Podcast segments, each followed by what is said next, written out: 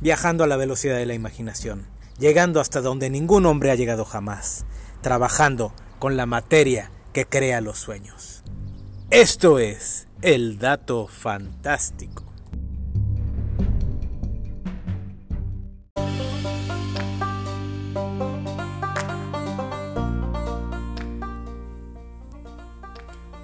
Oído de lobo, agilidad de puma, vista de halcón, fuerza de oso. Este comisario es todo un animal. Bravestar fue una caricatura transmitida entre 1987 y 1988 con un total de 67 capítulos y narra las aventuras del Marshal Bravestar, un nativo americano, miembro de una élite de guardianes de la paz llamado Marshals o comisarios en español a quienes se les asigna un planeta para que impongan la ley. Caso de Bravestar es uno llamado Nuevo Texas. Bravestar continuaría con una tradición de esta década de series que mezclaban la magia con la ciencia ficción, pues al mismo tiempo que utilizaba tecnología de punta para cumplir su trabajo, Bravestar también hacía uso de poderes místicos, aprendidos de su mentor y figura paterna, el Shaman. Del mismo modo que el villano Tex-Hex usaba magia negra aprendida del monstruoso ser llamado Estampida. Contrario a otras animaciones de la época, Bravestar no nació como un gigantesco comercial para vender juguetes. Te estoy hablando a ti, He-Man. Sino que fue una idea original que Filmation vendió a Mattel. Curiosamente, Tex-Ex, el principal antagonista, fue el primer personaje en ser creado. En principio, Tex iba a ser un villano secundario de la serie Los Cazafantasmas. No, no los verdaderos cazafantasmas. Pero bueno, esa es otra historia. Pero el concepto del personaje gustó tanto al jefe del estudio que ordenó que se creara toda una serie donde él fuera el villano principal. Otro dato curioso es que el ayudante de Bravestar, llamado 3030, fue nombrado así en honor a la carabina 3030, fabricada por Winchester, y que también mereció un corrido con ese nombre. Bravestar también fue la última caricatura producida por Filmation, pues en 1989 L'Oreal adquirió la empresa y cerró el estudio. Bravestar tendría su película, una especie de precuela de la serie, y de no haber cerrado el estudio, habría dado origen a dos spin-offs, Bravo y Sherlock Holmes.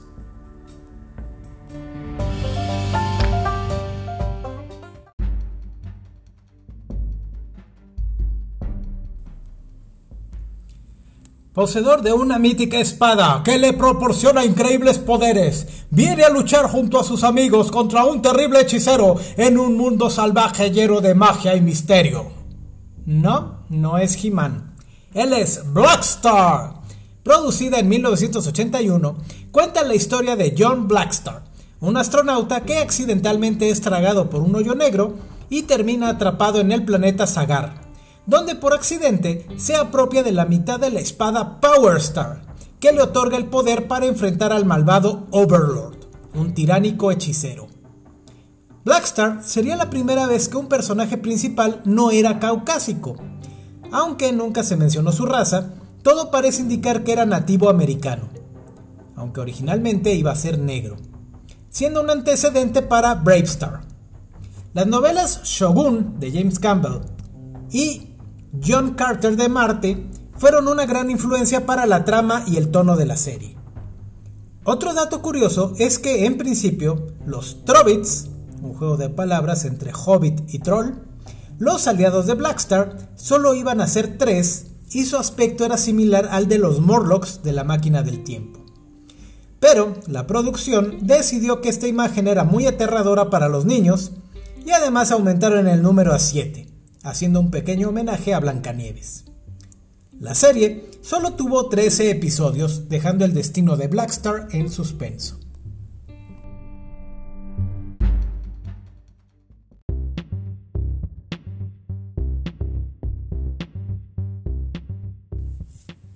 Más de lo que ves. Los cargos de mi tarjeta de crédito cada mes. Antes de que Michael Bay nos hastiara con sus películas, robots capaces de transformarse en vehículos era el sueño de todo niño. Pero aunque no lo crean, la línea Transformers no fue la original. Los primeros fueron los llamados GoBots, propiedad de Tonka.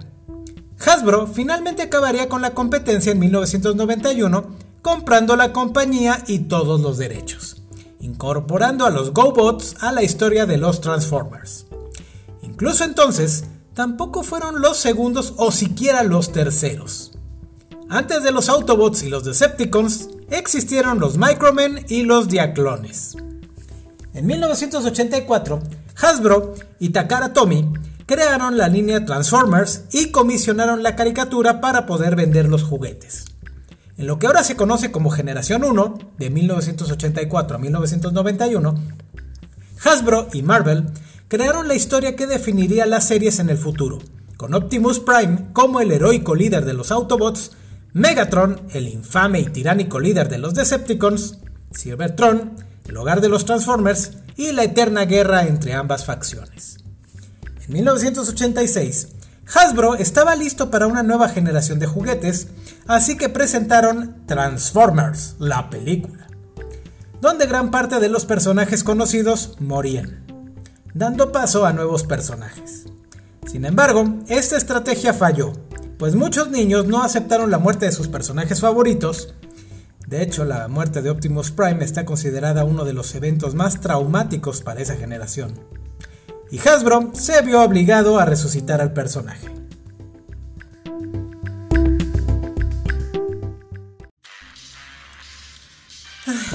¿Recuerdan cuando los terroristas solamente querían gobernar al mundo y tenían acentos chistosos? Originalmente creados en 1964, la línea G.I. Joe constaba de cuatro y posteriormente cinco figuras de acción. Ejército, Armada, Marines, Fuerza Aérea y Enfermera de Combate. Todo eso cambió en 1980 cuando Larry Hama, en aquel entonces escritor de Marvel, tuvo la idea de crear Fury Force, un cómic donde el hijo de Nick Fury reunía una fuerza armada para enfrentar a los neonazis de Hydra. Sin embargo, Marvel no consideró una buena idea este, este concepto. Entonces, Hasbro anunció que relanzaría su línea clásica de G.I. Joe y Hama ofreció su idea. Hasbro aceptó encantado, Marvel produjo la serie de cómics y Sunbow Animated crearía la caricatura. Tendría dos temporadas y una película. Al menos dos personas reales fueron integrados al equipo de los Joe. El sargento Slaughter, un luchador de la WWE, y William el refrigerador Perry de los Osos de Chicago. Sylvester Stallone también estaba considerado como miembro e incluso tendría un enemigo mortal llamado Big Boa. Pero una mala negociación cancelaría toda la idea. Por cierto, indirectamente Duke, el líder de los Joe, debe su vida a Optimus Prime.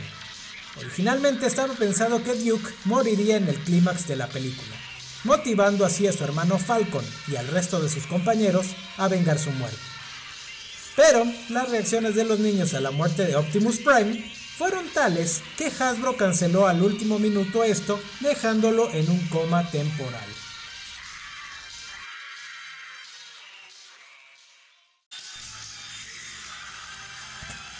Hola, soy Adam, princesa de Eternia.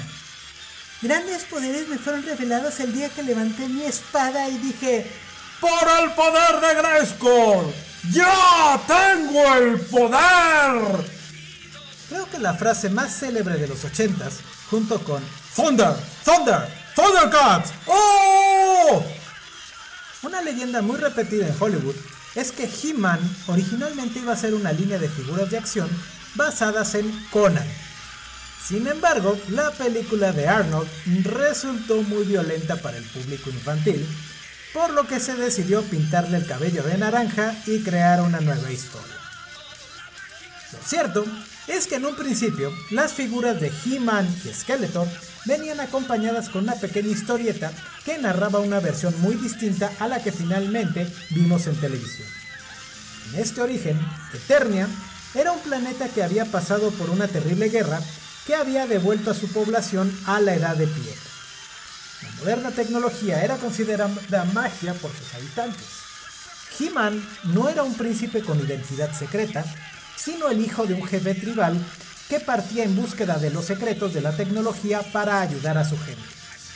Tila no era la hija de Man Arms, sino una sacerdotisa que protegía los secretos de Grayskull, una antigua fortaleza donde se almacenaban los conocimientos del pasado, y papel que Sorceress posteriormente cubriría. Y Skeletor no era un hechicero malvado intentando conquistar Eternia, sino un viajero dimensional atrapado en este mundo por accidente, lo que finalmente sería la historia de Orco. Además, He-Man y Skeletor, cada uno sería poseedor de una mitad de una espada mística, como le pasó a Blackstar.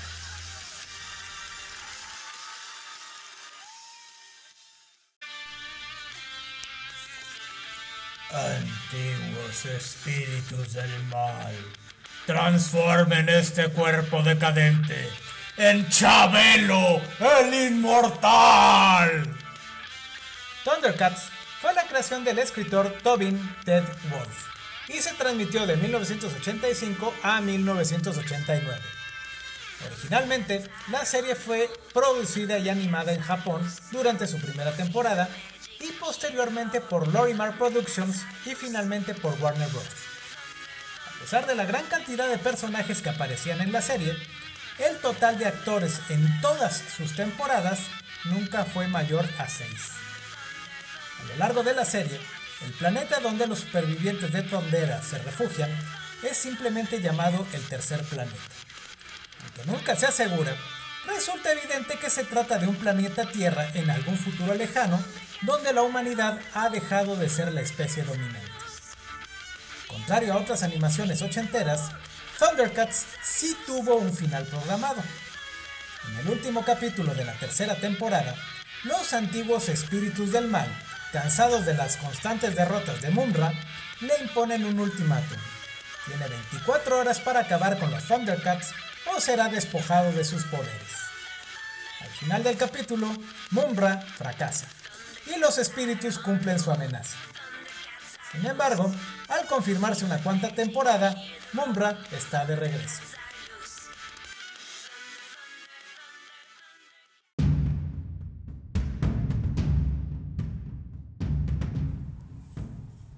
¡Dame tu fuerza, alebrije! Esta es la auténtica, la neta, la real historia de los cabuleros de la colonia El Zodíaco, no la que he venido a contarles, sino la neta. ¡Órale! Nacida como un manga shonen, es decir, para chavos, esta historia, creada por el mangaka Masami Kurumada, se transmitió en modo de anime de 1985 a 1990. En palabras del propio Kurumada, nunca estuvo de acuerdo con el anime, pero aceptó por la tradición de que todo manga exitoso debía convertirse en anime. No me pregunten, tampoco yo lo entendí. Originalmente el manga contenía tres sagas distintivas, el santuario, Poseidón y Hades.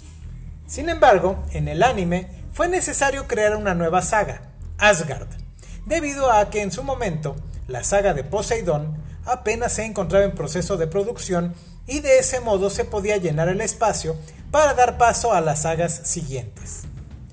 Irónicamente, la saga de Hades nunca llegó a filmarse. Sería años después que se crearía Saint Seiya Omega, para dar conclusión a la historia original. Aunque nunca se menciona en el anime, Iki es el primer caballero, o santo, según la versión, en usar la armadura de Fénix. Además, Iki es uno de los personajes más complejos de toda la historia, comenzando como un villano, pero con el deseo de proteger a su hermano menor. Siempre aparte del grupo principal, pero invariablemente llegando a tiempo para salvarlos y además siendo el único caballero de bronce con una armadura regenerativa y con poderes al nivel de un caballero de plata. Otro detalle que nunca se menciona en el anime es que Mitsumasa Kido, el padre adoptivo de Saori, realmente es el padre biológico de todos los caballeros de bronce.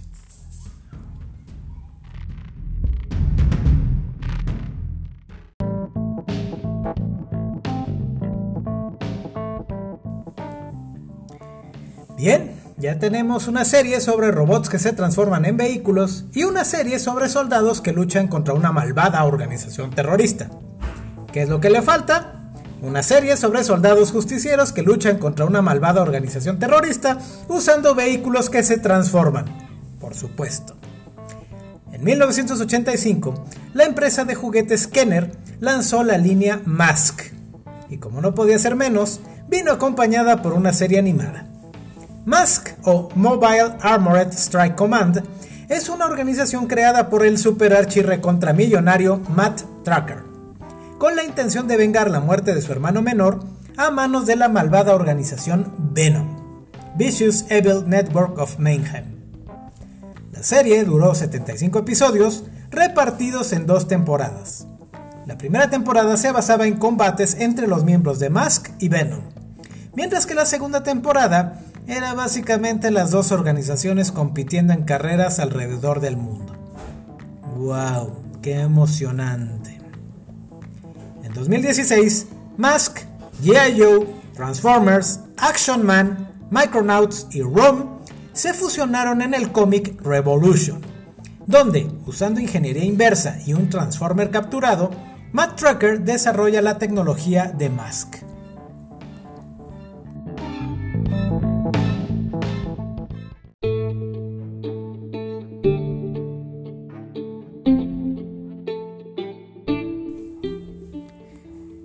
Les ha pasado que comienzan algo simplemente por hacer una broma y terminan creando una franquicia multimillonaria? Conozcan a Kevin Eastman y Peter Laird, creadores de las Ninja Tortugas Adolescentes Mutantes o Tortugas Ninja para abreviar. Según sus propias palabras, Laird e Eastman se encontraban una noche saturados de trabajo y en un pequeño descanso, Eastman dibujó a cuatro tortugas con antifaz y armas en las manos sobre una servilleta. Dibujo les pareció hilarante, pero no pensaron hacer nada con él hasta que años después crearon Teenage Mutant Ninja Turtles número 1 junto con Mirage Comics, con este concepto en mente y el resto es historia. En 1987, Murakami Wolf Swenson Film Productions Inc., más tarde Fred Wolf Films, en colaboración con Playmates Toys, crearon la serie animada que lanzaría los cuatro quelonios a la fama mundial. Muchos de los conceptos de la serie modificaron las ideas originales de Mirage Comics, entre ellas la idea de que las tortugas usaban colores característicos azul, rojo, morado y naranja. La idea de que Yamato Yoshi y Splinter eran la misma persona, y el concepto de que Abril O'Neill era una reportera pelirroja. Por cierto, la imagen característica de Abril fue basada en el personaje de Fujiko Hime de la serie Lupin III. Otro cambio significativo fue que a partir de la cuarta temporada, Miguel Ángel ya no usaba sus característicos nunchakus debido a que muchos países los consideran ilegales. El famoso tema musical de la serie, Teenage Mutant Ninja Turtles Heroes in a Half Shell, fue escrito por Chuck Lorre, creador de Two and a Half Men y The Big Bang Theory. En palabras del propio Lorre, envié la letra como una prueba y de inmediato la usaron. Teenage Mutant Ninja Turtles fue considerada la serie animada más longeva con 10 temporadas, hasta que los Simpson la desbancaron, 32 y contando.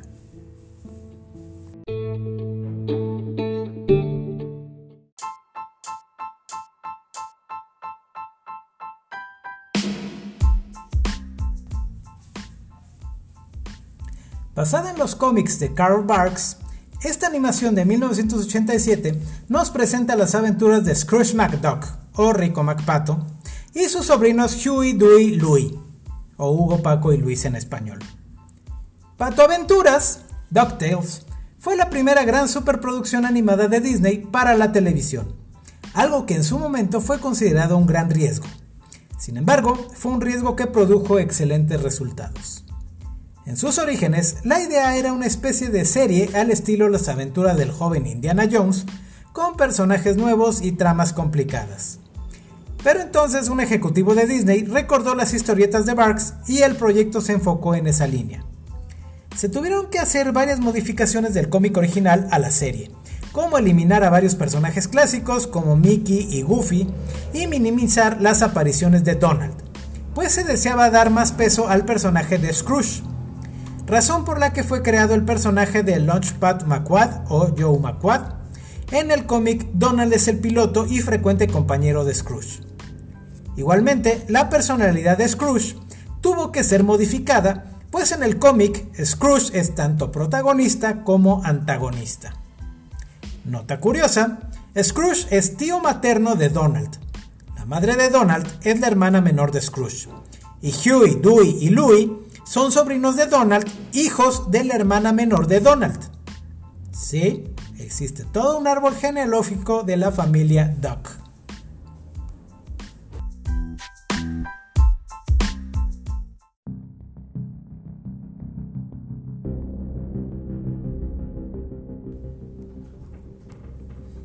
Él es la noche. Él es la venganza.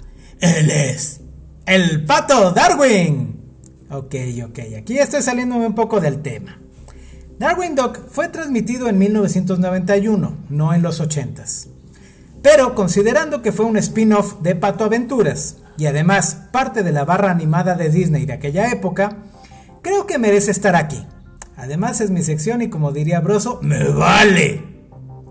Darwin Duck nació, como era de suponerse, como una parodia de ¿quién más? Batman. Específicamente del Batman de Michael Keaton de 1989.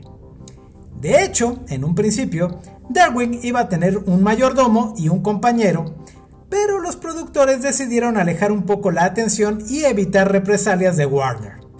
Y en su lugar metieron al personaje de Joe McQuack, o Lunchpad McQuack, para cubrir ambos papeles.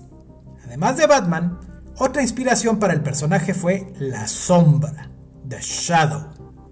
Es más, el, alter ego de Darwin es Drake Mallard, que además de significar pato adulto y pato anade, respectivamente, es parodia de Kent Allard, alter ego de la sombra. Además, la organización para la que Darwin trabaja, Shush, es parodia de Shield de Marvel. Otros héroes que sirvieron de inspiración para el personaje fueron el Zorro, Pimpinela Escarlata, Sandman, el superhéroe no Morfeo, Doc Savage, el Avispón Verde y el Llanero Solitario.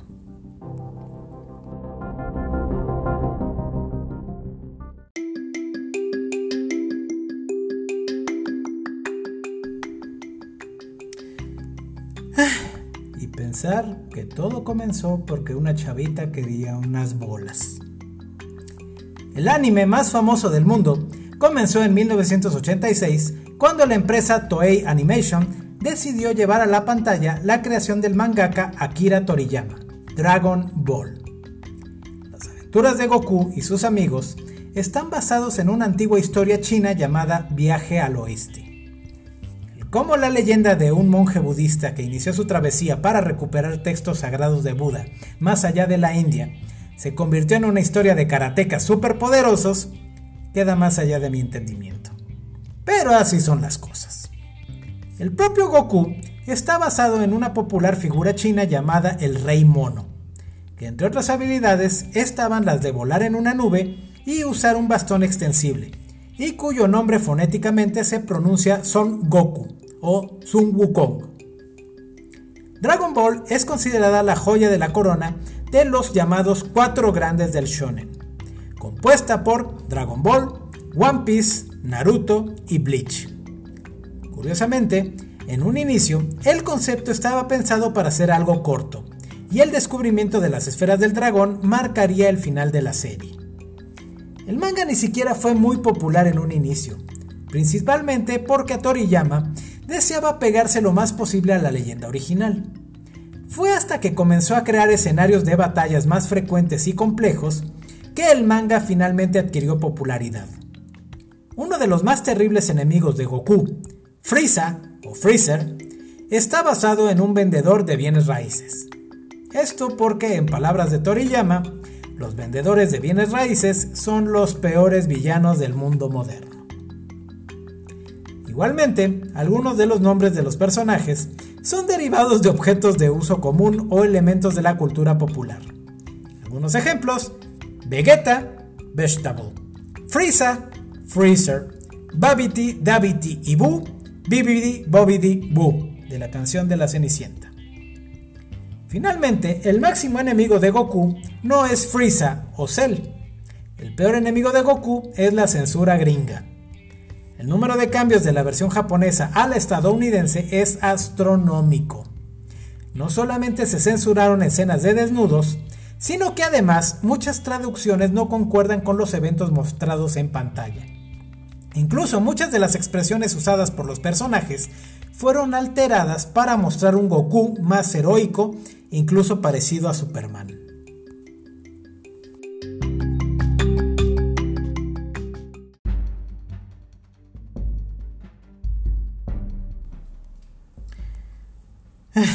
Hemos vivido 37 años engañados.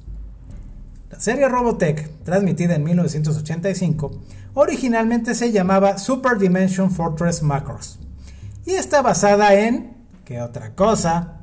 Una línea de juguetes llamada Robotech Defenders de la compañía Rebel. Pero ese no es el engaño. El engaño es que la serie que todos conocimos como Robotech era una amalgama de tres series distintas. Carl Masek, de la productora Harmony Gold, decidió que la transición del anime japonés a sus versiones estadounidenses era decepcionante. Así que decidió adquirir los derechos de un anime y trasladarlo fielmente al mercado norteamericano. Por desgracia, el único anime que pudo adquirir constaba de 36 capítulos, y eso no era aceptable para las cadenas. Así que adquirió dos más y creó un Frankenstein con esas partes. Me pregunto cuál era su definición de fielmente. Fue así que Super Dimensions Fortress Macross, Super Dimension Cavalry Southern Cross y Genesis Climber Muspeda se convirtieron en Robotech.